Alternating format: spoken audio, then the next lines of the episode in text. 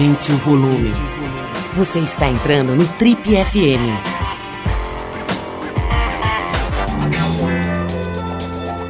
Oi, aqui é o Paulo Lima e a gente começa agora mais um Trip FM, o talk show da revista Trip.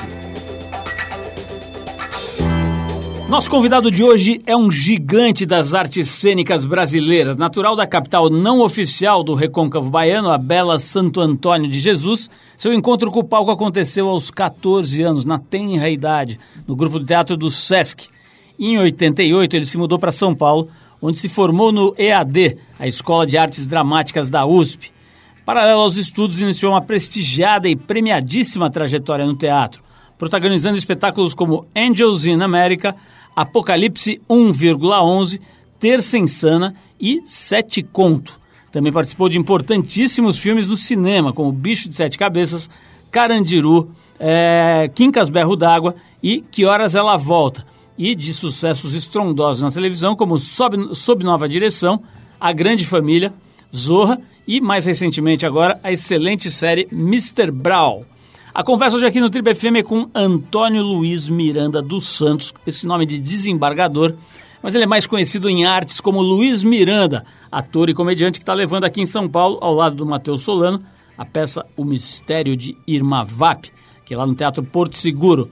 Luiz, finalmente os deuses dos orixás ouviram as nossas preces.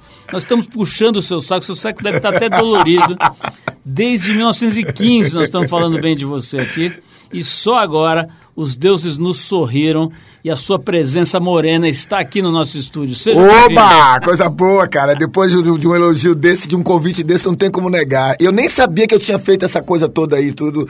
Toda vez que leio meu currículo, eu sempre me assusto que parece que foi ontem, mas o tempo vai passando por cima da carroceria, não é isso? Ô Luiz, olha, nós estávamos falando aqui do nosso amigo em comum, Richelli, né? O Carlos Alberto Richelli, e Sim. me ocorreu fazer a você a mesma pergunta que eu fiz a ele que me deu uma das respostas mais exóticas da história desse programa. A pergunta é muito simples, eu quero respostas verdadeiras e diretas. Qual o seu segredo de beleza, Luiz Miranda? Meu segredo de beleza é stand-up paddle quando eu posso lá em Jacuípe, no, no, no, na minha casinha lá cerveja, birita e bons amigos, cara, sempre. Eu acho que isso é uma coisa que me rejuvenesce muito, me dá muita beleza, é poder ter gente bacana comigo, como eu transito, trabalhar com os bons amigos, assim. Eu, eu dei uma sorte muito grande, eu acho que desde o início da minha carreira, assim, eu, eu, eu, sempre trabalhei com gente que eu adoro, assim. Eu comecei na TV com a Ingrid e com a Luísa, que são minhas amigas até hoje, aí depois eu fui ingressando ali ah, na grande família com só gente incrível que até hoje eu carrego comigo. E aí Mr. Brown, que é meu irmão Lazinho com Thaís e a família toda que virou amigos.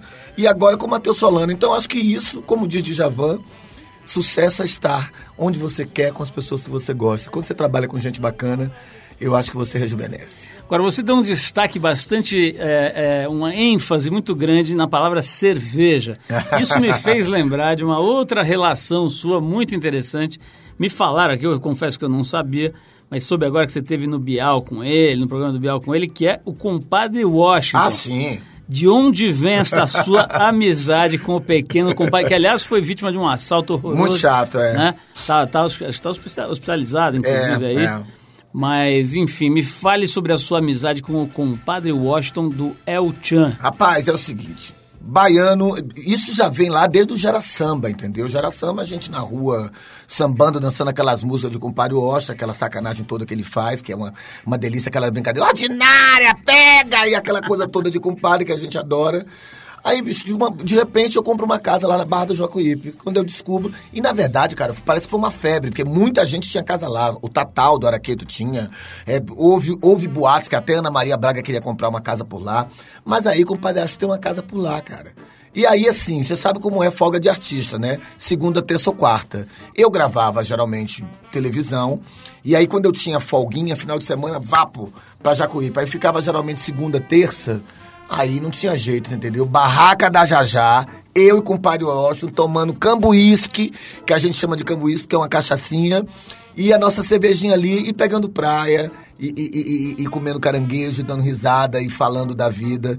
E ali a gente virou amigos, assim, são mais de, de, de cinco anos de amizade aí nessa curtição nossa. Luiz, você está com a peça lá com o Matheus Solano, que teve aqui recentemente, Sim. o Mistério de Irma Vap, né? Fiz algumas perguntas para ele, são inevitáveis, mas vou tentar ser original aqui, não vai ser fácil, porque é o seguinte, essa foi uma das peças de maior longevidade na história do teatro brasileiro, né? Quantos anos ficou? Acho não, que... eu acho que tem uma que, que, que tem mais longevidade. Trair e coçar. Trair e coçar. Sim. Mas aí se fala da mesma peça com o mesmo elenco. É, eles foram 12 anos, me 12 parece. anos, né? Com o Nanini Isso, e, e, o, Ney. E o Ney. É. Como é que está sendo esse Eu sei que é bem diferente, eu assisti vocês lá no Bial uhum. e tava o diretor, né? Como é o nome dele? O Jorge Fajala. O Fajala que, que explicou lá toda a viagem dele, uhum. né? Quer dizer, uma outra interpretação da, da história e tudo. Mas me conta um pouquinho da tua visão, como é que está sendo fazer esse trabalho e como é que está sendo interagir lá com o Matheus. No Bial deu para ver que vocês estão se dando super bem, que tá uma, uma harmonia legal, Pô, né? Mas... cara, você teve aqui com ele, você viu como o cara, o cara é um gentleman, é um moleque de 4 metros e, e, e 35 de altura, mas é um meninão, cara querido, de uma generosidade assim exemplar. E a gente está trabalhando junto há quase mais de cinco meses, né? Nós, a gente começou em dezembro, estamos indo agora para julho, assim, já com, com, a peça em cartaz, mas a gente trabalhou bastante em dezembro, então isso foi ponto de partida para a gente refazer bastante amizade. Cara, o lance é o seguinte, essa peça do, do, do Charles Ludlam é uma peça, assim, super emblemática, porque é um cara que era um, um, um, um off-brother bem maluco, um cara que gostava muito de cinema, e aí ele escreve, justamente para criticar um pouco essa coisa do cinema, essa peça, que é, na verdade, uma, uma, uma, uma adaptação, quase que adaptação teatral do Rebecca, um filme que o, o Hitchcock fez no cinema. Uh, que conta a história de um, de, um, de um cara que é apaixonado por uma mulher, né? No caso da nossa peça, Lady Enid, não, a Irma Vap, uma mulher com quem ele foi casado, a mulher morre e o fantasma dessa mulher fica assombrando essa casa. Esse cara se casa novamente com a Lady Enid, que vai morar lá e se vê então perseguida por esse fantasma. Nessa casa também estão é, dois empregados bem malucos, que é um, um, o Nicodemo, que é um mordomo meio lobisomem, e a, e a Jane, que é uma espécie de, de, de, de empregada má e falsa, que trama e que faz milhões de, de, de, de coisas para tomar o lugar da Lady Enid que eu faço aqui. Ah, na visão do Fajala, a gente pega essa, essa peça que acontecia dentro dessa mansão e leva ela para um trem fantasma. Nesse trem fantasma, uh, a gente ressignifica, obviamente, algumas coisas e traz a peça, obviamente, para cá, para esse momento que a gente está vivendo no país com essa crise institucional que a gente vive, entendeu? Um governo de, de, de sem governabilidade, com, com o Ministério da, da, da Cultura caindo, com questionamentos às, leis, com perseguição a, a, artistas, enfim. A gente vem falar um pouco disso, porque eu acho que é uma coisa que a gente está vivendo agora nesse país. Ah, o, o, o grande barato do espetáculo é um espetáculo que quando a gente quando as pessoas assistiram pela primeira vez, ele acontecia com essa gincana de trocas que o Ney e o Nanini faziam, e a gente trouxe isso tudo para cena. E quando a gente vai para o palco, é a gente se quebrando, porque são duas sessões sábados, duas domingos, que a gente fica todo mundo arrebentado, o cara tem dois metros de altura, os, os espaços são pequenos, ele tem que, coitados, se dobrar numa caixa para poder caber naquela coisa toda. E é, eu chamo de gincana com atletismo. Mas está indo super bem, é um sucesso, né? A gente já está caminhando agora para o quase encerramento da nossa temporada aqui em São Paulo, já partindo para o Rio de Janeiro a partir do dia 20 de junho. E é um espetáculo que quem assiste se surpreende, porque ele nada tem é, parecido com o, o, espetáculo que foi montado pelo Nanino e pelo Ney. Até mesmo porque, assim, a gente aproveitou, né? Um negro e um branco fazendo peça, a gente recolocou essas coisas também, já que se trata de relações de criado com patrão. A gente aproveita para falar isso no momento onde a gente está discutindo também a questão do racismo, no momento que a gente também está discutindo a questão das leis trabalhistas, da reforma da Previdência, dessa coisa toda. A gente coloca tudo isso em questão e bota na roda como forma de da gente também fazer um espetáculo que interesse ao público de hoje. Luiz, é, eu estava vendo aqui na tua biografia, pelo que eu entendi, você começou fazendo é, é, vamos dizer, drama, né? E não comédia. É, confere isso? Você entrou na comédia depois? Sim. Na verdade, quando você está numa escola de teatro, você vai fazendo de tudo, né? Você nunca é direcionado para fazer determinada tendência ali. Mas eu comecei fazendo espetáculos mais dramáticos. Fiz os Sete Gatinhos, fiz... Em Salvador fiz é, espetáculos de diretores e, e, e, e, autores baianos, né? Um chamava Ladeira da Preguiça. Fiz também... É, peças do Plínio Marcos, mas eu acho que tem uma coisa bacana no humor que foi uma coisa que sempre me interessou muito. O humor, eu acho que é uma forma muito mais direta de você comunicar ao público. Porque eu acho que através do riso você, você quebra um pouco essa rudez que tem a vida. Uh, eu gosto muito do drama, eu acho que o drama sensibiliza, mas a comédia, ela impacta e ela traz você para um universo no qual você pode dialogar e trocar informações com as pessoas. Eu acho que o, o, o humor, ele tem tido esse poder de transformação, né? Sabe, distraído venceremos, vai dando risada que eu tô te levando. Como é que é essa história, Luiz, você também escreve, você escreve personagens, cria, cria textos e tal. O, a, a, tua atuação no humor é meramente de interpretação ou você também escreve o humor? Não, o texto insano, todos os personagens foram compostos e escritos por mim. Uh, e, e, eu tenho é, agora projetos para cinema, milhares, estou com três roteiros meus Acabamos de também ser agraciado com esse prêmio de desenvolvimento de roteiro para série. Ah, eu estou com os roteiros todos prontos para um filme do, do, do, Sete Conto, né? Que são os meus personagens envolvidos no Terça Insana. A minha peça foi eu que escrevi. Ah, eu tenho uma outra peça que eu escrevi com 14 anos também, chamado Lady Vampeta e com, por coincidência, uma peça muito parecida com a peça que eu faço agora, que é o, o Irma Vap, que é uma história de uma vampira que volta dois mil anos depois, mas não pode chupar sangue porque o sangue está contaminado com AIDS. Imagina, eu já com, com aquela visão crítica. E as minhas, as minhas investigações dramatúrgicas são sempre nessa linha, entendeu? É um humor crítico, um humor que fala da sociedade, que tem vontade de levar para as pessoas uma reflexão, mas de um lado bem mais bem-humorado da vida. Ô, ô, Luiz, outro dia a gente trouxe aqui o, o Rincon Sapiência, não sei se você conhece, sim, um sim. rapper bem legal aí, faz um trabalho bem original. Ele estava falando da questão do preconceito racial, né? Que claro que houve uma evolução, né? Acho que em geral no mundo, pelo menos aqui no Brasil, acho que houve alguma evolução. Mas eu queria de ouvir de você, de você, como é que você está enxergando isso? Quer dizer, o país está num momento bem difícil, como você já falou, né? Sim, sim. Momento de desgoverno, enfim, de, de milhões de questões. Como é que está esse aspecto, eh, esse aspecto em especial? Dizer, você vê avanço, você vê evolução na sociedade, na forma de lidar com o assunto, né, com, a, com, o, com o, próprio preconceito racial, ou isso continua andando para trás? Cara, muito difícil, né? Ah, inclusive, né, para salientar, no domingo agora, né, ah, a gente tem uma manifestação marcada no Rio de Janeiro para falar exatamente sobre isso, né? A quantidade de negros que têm sido assassinados no Brasil né? Isso em blitz policiais ou então como aquele caso que a gente viu do exército que fuzilou com 80 tiros aquele músico lá no Rio de Janeiro. A gente tem caminhado e, e, e que é pior ainda, né? Tem é, retrocedido muito. Eu acho que com a eleição do nosso presidente, assim, é, muitas coisas saíram do armário de uma maneira bem agressiva. Então, esse ódio estúpido às minorias a gente tem algumas vitórias aí que é até meio. É, enfim, a gente tem que comemorar, como foi o caso dessa semana, a criminalização da LGBTfobia, né? Enfim, todas essas coisas. Mas a gente tem caminhado a passo lento, mas a passo de resistência nós negros brasileiros temos cada vez mais nos colocado na maneira de não aceitar mais esse tipo de, de, de genocídio que tem acontecido. E a gente tem ido para a rua, a gente tem brigado por leis, a gente tem hoje é, dentro do Congresso pessoas que têm se preocupado com isso. Uh, e é realmente, nesse momento do país, é, que a gente precisa encontrar espaço para falar disso, principalmente na televisão e dentro da dramaturgia. Eu lá na Globo também a gente tem brigado muito para isso, né? Ah, projetos que venham salientar e venham também mostrar o negro num outro lugar, num, num outro ambiente, que ninguém mais tolera ver o negro escravizado, nem o negro entendeu? A gente quer gente bem sucedida e contando histórias reais que acontecem no país. É, eu costumo dizer que o, maior, o maior problema ainda é o problema financeiro. Como a gente tem um passado de escravidão que é muito recente e os negros com pouco acesso, só agora você começa a ver os primeiros resultados do que foram do, e, e o que significaram as cotas para uma grande maioria. Então, eu acho que caminha passos lentos, mas a gente caminha com resistência. Eu acho que é preciso todo dia estar é, ratificando né, o nosso desagrado com relação aos preconceitos, e, e, criminalizando mesmo, entendeu? Se sentiu humilhado, se sentiu discriminado, tem que procurar justiça e tem que cobrar seus direitos. E os negros estão é, se acostumando a não abaixar mais a cabeça. E isso tem sido muito interessante.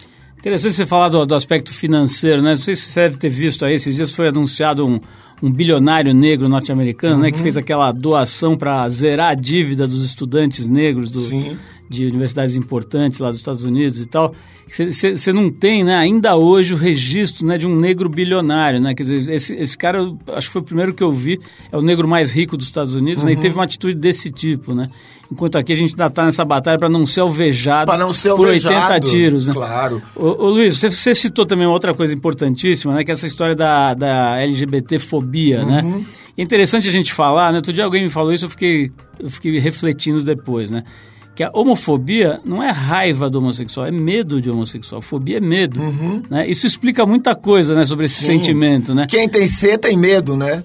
Uau! Filosoficamente. Luiz, me fala um pouco da, da, da, dessa questão para você, né? Como é que foi a tua aceitação da tua orientação sexual, a tua saída do armário, digamos assim, né? Fala um pouco dessa, da tua vivência disso. Nunca tive problema com isso, cara, porque é o seguinte, a gente, é, é, o artista, ele não tem sexualidade própria mesmo. Primeiro porque a gente tem que ir pro palco, agora a gente tá lá fazendo duas mulheres, eu e, e, e, o, e o Solano. Ah, já fiz a Dorothy no Geração Brasil. Então essa questão é, toda da sexualidade, ela passa para nós de uma maneira muito mais delicada e muito mais tranquila. Na minha casa, por exemplo, meu pai, que Deus o tenha, minha mãe, a gente nunca teve problema com isso.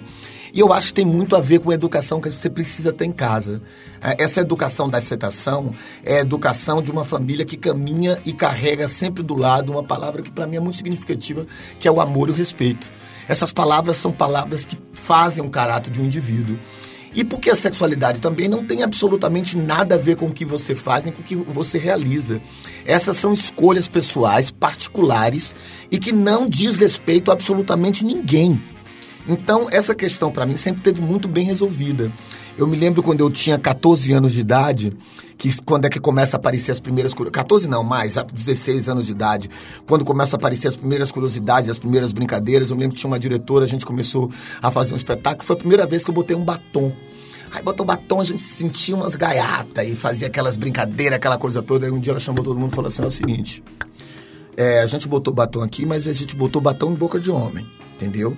Então, assim, se vocês quiserem ser bonecas, é num outro espetáculo. Esse aqui não. Isso, um pito na, na frente de todo mundo. Então, a partir daquele momento, você aprende muito bem a separar onde é que está o seu lado, é, seja lá qual for, sexual, e o seu lado profissional do trabalho. Isso nunca me incomodou. E é por isso que eu acho importante essa saída do armário, porque isso ajuda não só outros atores que vivem com esse tipo de dificuldade, gente que tem depressão, que vive entendeu? Na, na, no maior baixo astralismo por conta dessa não aceitação. E para mostrar realmente que o trabalho da gente não tem absolutamente nada a ver com a sexualidade. E eu acho que isso é uma coisa importante e que depois de algum tempo, assim, muitos outros atores importantes marcaram território. Agora, com essa vitória lá no Congresso, acho que vai contribuir bastante para que a gente tenha mais gente aí sendo mais feliz e vivendo sua vida do jeito que quer e merece. Luiz, é, já já falaremos da sua fortuna, mas me, me ocorreu uma pergunta aqui, fiquei curioso vendo o seu currículo aqui, que você foi para o Rio bem moleque, né? Foi. Esses dias teve a Alessandra Negrini aqui falando com a gente, ela disse que foi para o Rio sozinha, também jovenzinha e tal, e disse que ela ficou apavorada quando chegou lá, não tinha nenhum amigo, morava lá num hotel, sei lá, alguma coisa parecida, e saía na rua, não conhecia ninguém. Apavorante. Como é que é? Como é que foi para você chegar moleque no Rio de Janeiro anos 80? Apavorante, cara. Eu fui para lá, olha que coisa maluca, né? Eu fui para lá porque eu tava fazendo um espetáculo em Salvador. Conheci duas cariocas turistas que tinham visto o espetáculo, se encantaram comigo, me disseram que tinham um contato em novela, não sei o que lá, queriam me levar pro Rio. Aí vai eu, tipo assim, dois meses depois, me mando pro Rio de não era porra nenhuma daquilo, eles queriam me comer. e, e, que, e, e, aquela coisa toda e não sei o quê. Aí, pô, eu já tinha contatos no Sesc, já fazia um monte de coisa. Eu falei, é, vou fazer minha correria aqui. Fui lá no Sesc com o contato que eu tinha da cúpula lá de Salvador.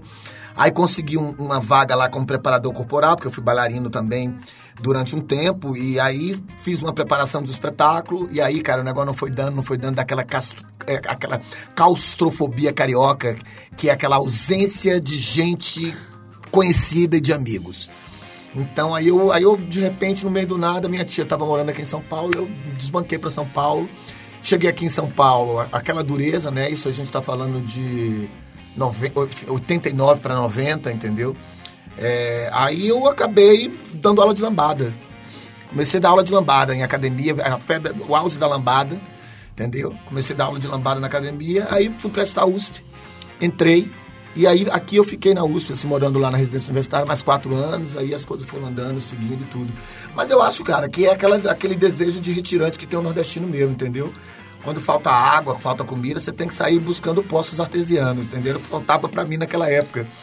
Como é que São Paulo te recebeu? Como é que, você, como é, que é a sua relação com a cidade? Adoro hoje? São Paulo. Adoro São Paulo. São Paulo, para mim, é, é, é, é, um dos lugares que melhor trata o retirante, no sentido mais positivo. Você quer trabalhar, São Paulo te oferece. Entendeu? Você quer estudar, São Paulo te oferece.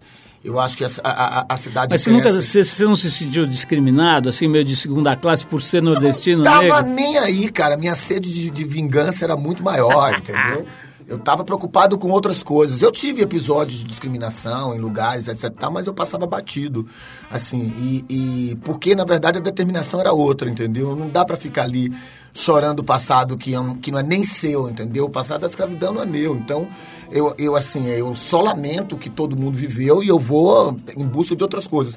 Primeiro que eu era um cara muito maduro, muito inteligente, é, um cara que lia bastante, um cara que tinha uma perspectiva de vida. Símbolo sexual. Símbolo sexual, entendeu? Já marcante. Da, da lambada. É, porra, da lambada. e aí, cara, eu fui fazendo minhas coisas. No primeiro ano da USP, já entrei, já ganhei logo um prêmio de, de, de 4 mil dólares e já fui gastando esse dinheiro fazendo pão de cará para vender. Agora você falou a palavra que eu queria, dólares. Dólares. Oh. Esse dólar eu já comi, viu? Luiz, Luiz, nós temos um amigão em comum, um ídolo, pelo menos para mim, um ídolo, que é o Carlos Nader, uhum. né, que foi quem me falou sobre o seu trabalho. Eu, eu vi o seu trabalho no filme da Bruna Lombardi, né? Como é que chamava o filme? É... Você falou agora há pouco. O signo da cidade. O signo da cidade. Eu falei, pô, esse cara aí que fez o enfermeiro, ele roubou o filme. Quem é esse cara? Aí o Carlinhos falou, porra, esse cara é um gênio. O Luiz Miranda tem que conhecer, blá, blá. Comecei a prestar atenção no teu trabalho. E ele me falou o seguinte, olha, esse cara, além de ser um ator genial, ele é bilionário. Uau! Ele se tornou muito rico é o cidadão negro mais rico da América Latina. Pô, a palavra tem poder, bicho. Deus te ouça. Eu tô atrás desse bilhão, bicho, mas é mais que nem um cão danado. Luiz, agora, brincadeiras à parte, cara. Deu para ganhar uma grana? Como é que é esse lado do artista? Porque eu sei que você faz, às vezes, teatro, uhum. Eh, praticamente pondo grana do bolso. Muita gente faz, pelo menos, acho que não é o caso de vocês, mas muita gente vem aqui conta isso pra gente, né? A Alessandra, por exemplo, estava dizendo que ela, ela que produziu Sim. a peça, que bancou, que fez e aconteceu. Como é que é, cara? Ao mesmo tempo você tem, você tem o teu contrato com a Globo, suas produções da Globo e coisas que devem dar uma grana. Filmes comerciais, as coisas Co todas. Como é que faz para administrar esse lado da carreira de um ator como você? Cara, ó, a primeira coisa que eu acho que é fundamental para um ator é saber que os tempos passam, né? E que fama, sucesso, glória, essas coisas são tudo temporárias. Elas podem durar 10 anos, pode durar 30, pode durar 40, como pode durar dois meses. Então, é como você contabiliza seu tempo financeiro que vai ser importante para sua trajetória de carreira. Ah, eu digo isso por conta que eu comecei com 14 anos que eu comecei a fazer teatro, só ganhei dinheiro depois de 30 anos de idade, entendeu? Ah, e, mas, pô, dei aula pra caramba, entendeu? Dei aula não só de lambada, como dei aula em escola de teatro aqui no Célia Helena. Ah, fiz muito trabalho com empresa. É, então, assim, primeira coisa você tem que aprender a guardar. Né? Eu tenho casas, graças a Deus já, casa para minha mãe, ajudo meus, minha irmã, que é a única que eu tenho, mas eu sempre fui um cara muito consciente com dinheiro. O dinheiro ele não aceita desaforo. E eu, é, eu procuro ser um cara é, é, cauteloso no que diz respeito aos meus investimentos. Procuro não ser um cara gastador, nunca compro aquilo que eu não preciso, nem aquilo que eu não posso pagar. Ah, você vê que né, tem ator que faz a primeira novela, você vê o cara tá com uma Land Rover andando na rua, entendeu? Pô, fui aprender a dirigir com 40 anos de idade, pô. Não tinha, andava era de, de táxi de tipo Zul, Mas, Luiz, não tem alguma coisinha que você gosta, você vai lá e compra? Por exemplo, alguém veio aqui outro dia e falou assim, olha, meu, tem uma coisa que eu compro, que é disco, cara. Eu compro disco que eu não preciso, compro disco que eu já tenho, compro disco caríssimo. Tem alguma coisinha assim que você fala, puta, aqui eu vou, vou fazer a autoindulgência? Cara, eu sempre tento controlar, bicho. Sempre tento controlar. Tem dias que eu tenho meio, até que eu tô meio perdulário, que eu vou no shopping detono, entendeu? Aí compro roupa, compro coisas que eu não quero, ou compro um eletrodoméstico, ou compro uma coisa, entendeu? Assim, viagem para mim é uma sacanagem. Não posso viajar para fora, dá vontade de comprar tudo. Você compra é, é, é, coleira para cachorro sem ter cachorro em casa. Pensando que um dia você pode ter um cachorro, entendeu? Aí, e assim, é... E, mas eu, eu, eu, sou um cara que eu, eu me controlo com tudo, assim. Primeiro porque eu tenho uma família que super... Minha mãe, que super um pouco depende de mim, eu tenho que ter um controle com, com, com isso. E tem uma gerente de banco que é uma, uma assassina. Ela, se ela começa a ver dinheiro saindo demais, ela me liga e fica, o que está acontecendo? Que esse mês você se descontrolou. Então eu tenho uma, uma, uma, administradora de conta também que é bem, bem assídua comigo, assim, mas eu dou essa missão para ela. Luiz, fiquei curioso de saber como é que é o teu trabalho em empresa. Deve ser muito legal, porque com essa energia aí que você tem, esse carisma e tal, você deve fazer, sei lá, o pessoal da Emo e sair marchando para vender. Ah, o que tiver, eu, eu, eu faço. Fiz muito trabalho com várias empresas, Natura, Skol, enfim cervejarias, várias, entendeu? O, o, e o que, o... que é? Para estimular a galera? Geralmente são convenções, né? Convenções que eles fazem em determinados lugares, aí você vai, vai pra dar lá, uma animada. faz um número, entendeu? Eu faço muito, muita coisa para hotel, você vai lá, fala umas piadas, pega o nome de um gerente, já faz uma sacanagem com ele, entendeu? O neguinho quer é, é avacalhar a, a, a direção e, a, e, e o, poder, o poder. O poder. Luiz, é um, é, uma, é um presente, né, cara, ter essa voz, assim, né? a voz tem um poder, assim, tem uma força, né, você, quando você, você já sai falando com uma força, com uma energia, como é que é essa magiquinha, assim, o quanto disso é, é, é estudo, é trabalho, e quanto é presentinho que você já traz na, na maternidade? Tudo precisa de técnica. É, eu, diria, eu diria que 40% do que eu sou hoje como ator, numa, escala de 60, eu acho que é, é, é, dado também pelo que eu fiz na Escola de Arte Dramática e pelos professores que eu tive ao longo da minha trajetória de carreira. Tanto gente que me preparou para espetáculo, como me preparou para filme, como me preparou para as coisas, é, é, é, sempre um aprendizado. Eu acho que no lance da voz tem uma coisa que para mim é, é, é fundamental, que é primeiro repouso, descanso, a outra coisa é disciplina. Você não pode pegar um instrumento como esse, detonar inteiro uh, e, e, não ter manutenção com ele, né? Eu, por exemplo, agora para o Irmavap, a gente faz nebulização todo dia, né? Que é o, o, outra mágica que eu descobri nesse processo todo aí da, da minha construção de, de, trabalho como ator. E outra coisa, bicho, é observação e, e, e ouvido. É preciso ouvir muito, muito entender melodia, entender os timbres, entender os tons. Eu tenho uma coisa que, assim, os meus personagens do Texto Insana, todos são meio inspirados em gente da minha família. Pessoas que eu brincava de imitar quando eu era já meio criança. E aí você vai descobrindo e modulando um tipo de voz para poder fazer aquela coisa, desde velho, desde, desde criança, né? Eu, por exemplo, tenho uma sobrinha minha, que é um dos personagens que eu tenho na peça, que é uma menina que eu aprendi a imitar ela quando ela tinha 4 anos de idade, que tem uma vozinha assim que é. Que às vezes, às vezes a gente não pode fazer. A gente não pode fazer as coisas como jeito a gente, a gente quer. Porque, ah, porque as crianças, elas, os pais não deixam a gente fazer. E aí você vai trabalhando até um velho que você faz. Tava ontem de manhã cedo dentro de casa, filha da puta da menina de manhã, vem cá. Aí eu disse, menina, você tá fazendo o quê aí? A menina não tinha nada para comer tudo dentro de casa. Você não pode ter nada dentro de casa, é uma farinha do reino, é um arroz, a menina parece uma caseira do diabo. Come tudo. Aí eu cheguei em casa, minha filha, com a boca do estômago doendo. Eu procurei a comida, cadê? A menina tinha botado tudo para dentro. Quer dizer, você vai matar? Não dá para matar porque já criou. Enfim, aí você vai fazendo isso. Eu, eu gosto dessas, dessas brincadeiras. Eu, eu acho que isso tem muito a ver com rádio também, né? Tem muito a ver com a coisa do, do, do rádio. É, eu me lembro de ouvir muito rádio assim. E acho que é uma coisa que eu ainda tenho vontade de fazer nesse lugar assim. E mas acho que a voz também tem uma coisa que é muito do cara que observa. O Jefferson, que é um menino que eu adoro, o Jeff Schroeder, que faz várias coisas de dublagem também, é uma coisa que é muito disso. De gente que vê filme, gente que presta atenção, gente que. que Ele que, faz o Bombeiro Brian. O né? Bombeiro Brian, exatamente. Gente que, que gosta disso, assim. Mas Era um tô... dia que eu estava de folga, ele exatamente, sempre estava de folga. Muito de folga, é. Ele, eu acho ele genial, cara, nessa brincadeira. E é assim que a gente vai construindo ô, ô, um pouco. Ô, Luiz, e, e, esse, e esse trabalho de dublagem, né, cara? Dizem que é dificílimo, né? Porque você tem que... É. Você tem que interpretar, você tem que encaixar a voz na boca do outro. Como Sim. é que é esse troço? Cara, ó, o desenho animado ele é mais complicado, né? Porque você sabe que os desenhos, todos eles são feitos lá fora, né? A gente não, não tem muitos desenhos brasileiros nossos aqui, de sucesso, né? O Saldanha, até o Saldanha, quando vai fazer, vai pra puta que pariu pra fazer lá longe. Não, tá começando a ter Entendeu? um ou outro, né? É, Teve um ou coisas outro. legais aí, Sim, mas é pouco, né? É bem pouco. Então, assim, o que que acontece? O cara, quando ele faz o desenho lá, ele desenha o boneco, mas na hora, é, é, os dubladores fazem primeiro a voz e depois eles fazem a sincronia com o boneco. A gente já pega o trabalho pronto. Então, a gente tem que encontrar um timbre que seja similar ou parecido com o dublador de fora e encontrar aqui a tradução mais interessante para aquilo. Então, às vezes, o boneco está dizendo alguma uma coisa que não é exatamente daquilo, mas não cabe aquele tempo todo. Você tem que reduzir, você tem que melhorar. É, eu, no, no caso, por exemplo, do Pets, que inclusive estou já chamando todo mundo, né? Dia 27 de junho nos cinemas, Pets 2, A Vida Secreta dos Bichos, onde eu faço bola de neve. Um trabalho muito difícil, porque é um coelho muito bipolar, com é, é, super cheio de timbres e tons, e agora ele vira um, um herói. Então ele grita muito, ele dá soco. Então é muito. Então é, bicho é, é assim, é, é super agudos e tudo, assim.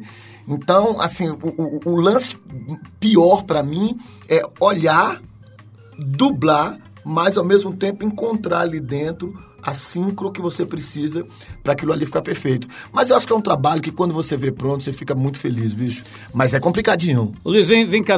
A gente tava falando aqui do, do Carlos Nader, né? Eu lembrei daquele filme que você fez, o Jean Charles, né? Sim. né? Que a direção é do Henrique Goldman, que trabalhou com a gente, foi nosso colunista aqui durante muitos anos. E o Carlinhos participa, acho que era um produtor geral ali, Isso. alguma coisa assim, né? É, esse filme fala de um brasileiro que foi assassinado em Londres, né? E ali você faz um papel que, enfim, não é. Você, atua num, num drama, né? Numa história tristíssima, né? Exatamente. como é que foi esse filme? Como é que é quando te chamam para fazer hoje papéis dramáticos? Você fica mais feliz? Você prefere fazer comédia? Prefere ou é indiferente? Indiferente, eu gosto muito do drama. É, principalmente quando tem uma história tão singular como essa, né? Eu... O Jean Charles, especificamente, me interessou muito o assunto. Primeiro que a gente viu toda aquela polêmica, que é a Scotland Yard, né? A polícia mais bem preparada do mundo, cometer esse equívoco e, ao mesmo tempo, tentar encobrir isso de uma maneira, ah, vamos dizer, vergonhosa, né? Que foi tentando induzir a crer que o- o- o- o- o Jean Charles, né, teve, havia tido uma atitude suspeita e que de alguma maneira tudo levava a crer que ele tinha envolvimento com terrorismo. É, foi muito bacana porque também a, a história se desfaz, né? Quando você vai lá em loco, você conhece as histórias, né? Pô, eu conheci o- os parentes, a família, gente simples, gente que sai daqui do Brasil tentando uma vida lá fora. E aí recebe uma paulada dessa. Isso me comoveu bastante. Eu estou vendo que você está fazendo, aliás, fez já, né? Filmou há pouco o Lima Barreto Isso. ao terceiro dia. É um filme que conta a trajetória do Lima Barreto, um escritor muito importante, só que pouco celebrado aqui no Brasil, né? Perfeitamente. Que filme é esse, Luiz? Cara, é um filme do, do, do Pilar, é, é, de um texto do Luiz é, Alberto Abreu, é, um texto que eu acho que a princípio ele fez para teatro, e o que é bem legal, que é uma biografia contada sobre um olhar muito específico, é o, o olhar do próprio autor. Ah, nesse filme, o Lima Barreto ah, revisita a sua obra no momento, para quem não conhece, o Barreto foi um cara que morreu muito no- novo, 41 anos de idade, um puto escritor, cronista, um cara muito crítico e severo ao governo da época, né, né aos governantes da época. Ah, o Lima nasce 13 anos após a proclamação da liberdade dos escravos, era um cara que criticava bastante a maneira como se tratavam os negros no, no país. E quem leu Policarpo Quaresma sabe muito bem disso. O Lima Barreto, ao terceiro dia, é o olhar crítico do Lima, ah, um cara que, eh, naquela época, se tratava o alcoolismo e a depressão como loucura, né? Se internava, se dava eletrochoque. Ele, é, é, por conta dessa... É, ines- in- nem sei se essa palavra existe, né? Não se sentir muito aceito pela, pela camada é, é, é, intelectual do país. Ele começa a viver um processo... rejeição. a rejeição intelectual que ele tinha, né? Das críticas e das coisas que ele escrevia. Ele começa a viver um processo de depressão que o leva numa internação é, em, em- em- num, num- num hospital psiquiátrico. E nesse hospital psiquiátrico, o filme se passa uma grande parte do tempo. Ele vai revisitando a sua obra e conversando com o Lima mais jovem, que é feito pelo é, Sidney Santiago, conversando com ele e, e- e- e- um pouco negando o que ele fazia, mas questionando até que ponto val- valeu a pena para ele em vida, é, já se aproximando da morte, uma vez que ele mora com 41 anos, é, o quanto foi é, é, difícil para ele lutar por uma sociedade melhor, se o preço que ele paga por isso foi a própria vida. Então, assim, eu acho que é uma, um- uma visita muito bacana, porque é uma visita que vai discutir a obra dele a, partir da sua, né, da sua visão e vai ao menos apresentar um Lima Barreto numa outra ótica, não é uma biografia simplesmente assim, é contada, é, é, é, é uma, é, uma, é uma, uma reflexão do Lima sobre o seu trabalho, sobre a sua trajetória em vida. O filme foi dirigido por Luiz Antônio Pilar, ah, a gente espera que até o final do ano a gente tem mais notícia para dar dele, porque o cinema está vivendo um momento muito difícil. É rodar um filme agora também, a gente está com problemas graves com a Cine, enfim, por causa de todas as coisas que ocorreram agora na, na, na mudança desse novo governo. Mas a gente espera que as coisas se é, restabeleçam e se organizem. E a gente tem que entender, gente. É, a gente falou tanta coisa aqui, né? Arte, teatro, etc. E tal. Eu volto a dizer, é, criou-se uma confusão muito grande sobre qual é o verdadeiro uso da Lei Rouanet. A Lei Rouanet não foi feita para nenhum artista ganhar dinheiro. Eu desconheço, pode até ter e deve ter bastante, mas eu desconheço atores que ficaram milionários com a Lei Rouanet. Numa grande maioria, ah, é, é, uma prestação de contas tão chata e tão absurda e assim, é, se ganha tão pouco pra, pra e, e, a quantidade de gente que você emprega e que você é, é, é, é sustenta é tão importante para a indústria, não só cinematográfica, não só teatral, não só do, dos musicais que a gente está tendo no Brasil, que é, é, é, é, essa calúnia pode custar muito caro para as artes e para as produções nacionais. Para a sociedade Para a sociedade né? como um todo, entendeu? Então, assim, acho que é, é, é, muito importante que as pessoas revejam esse conceito, entendam que a lei, ela existe para levar, de fato, arte às pessoas e não para levar e enriquecer dinheiro, deixar o Luiz Miranda bilionário, como você acabou de dizer. Ô Luiz, eu quero agradecer muito a gerente do seu banco que liberou a sua vinda aqui, né, porque ela que manda em você. Ela que controla mesmo. Então, olha, minha, dona, dona Matilde, muito obrigado aí, a senhora que é gerente. Obrigado por ter liberado, Luiz. Luiz, adorei te conhecer. Pô, que massa, cara. Somos seus fãs desde lá atrás, sei lá, uns 10, 15 anos que a gente acompanha a sua carreira. De verdade, foi legal que o Matheus veio aqui, a gente chavecou ele e ele conseguiu te trazer. Ele disse: tem que ir, tem que ir. Muito legal, é agradeço aí. a você, a ele e a toda a equipe lá do, do Mistério de Irmavap, que é a peça que o Luiz está levando junto com o Matheus lá no Teatro Porto Seguro, não é isso? Exatamente. A gente faz sessões hoje, né? Quer dizer, sexta-feira, 21 e no sábado a gente tem sessões às 18 e às 21 e no domingo, 16 e 19 horas. Legal, Luiz. Brigadíssimo, pela tua presença. Parabéns pelo teu trabalho genial aí. A gente já falou, mas repito, é um trabalho muito, muito bonito, muito próprio. Brigadíssimo pela Obrigado, presença. Obrigado, Paulo. Obrigado a todo mundo que está ouvindo a gente.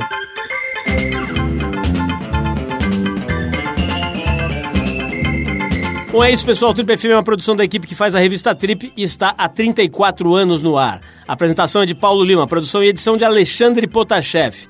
Quer falar com a gente? Escreve para o rádio.trip.com.br. Quer ficar mais perto do nosso trabalho? Procura a gente no youtube.com barra revista Trip. E na semana que vem a gente volta com mais uma conversa boa aqui no Trip FM. Abração e até a próxima!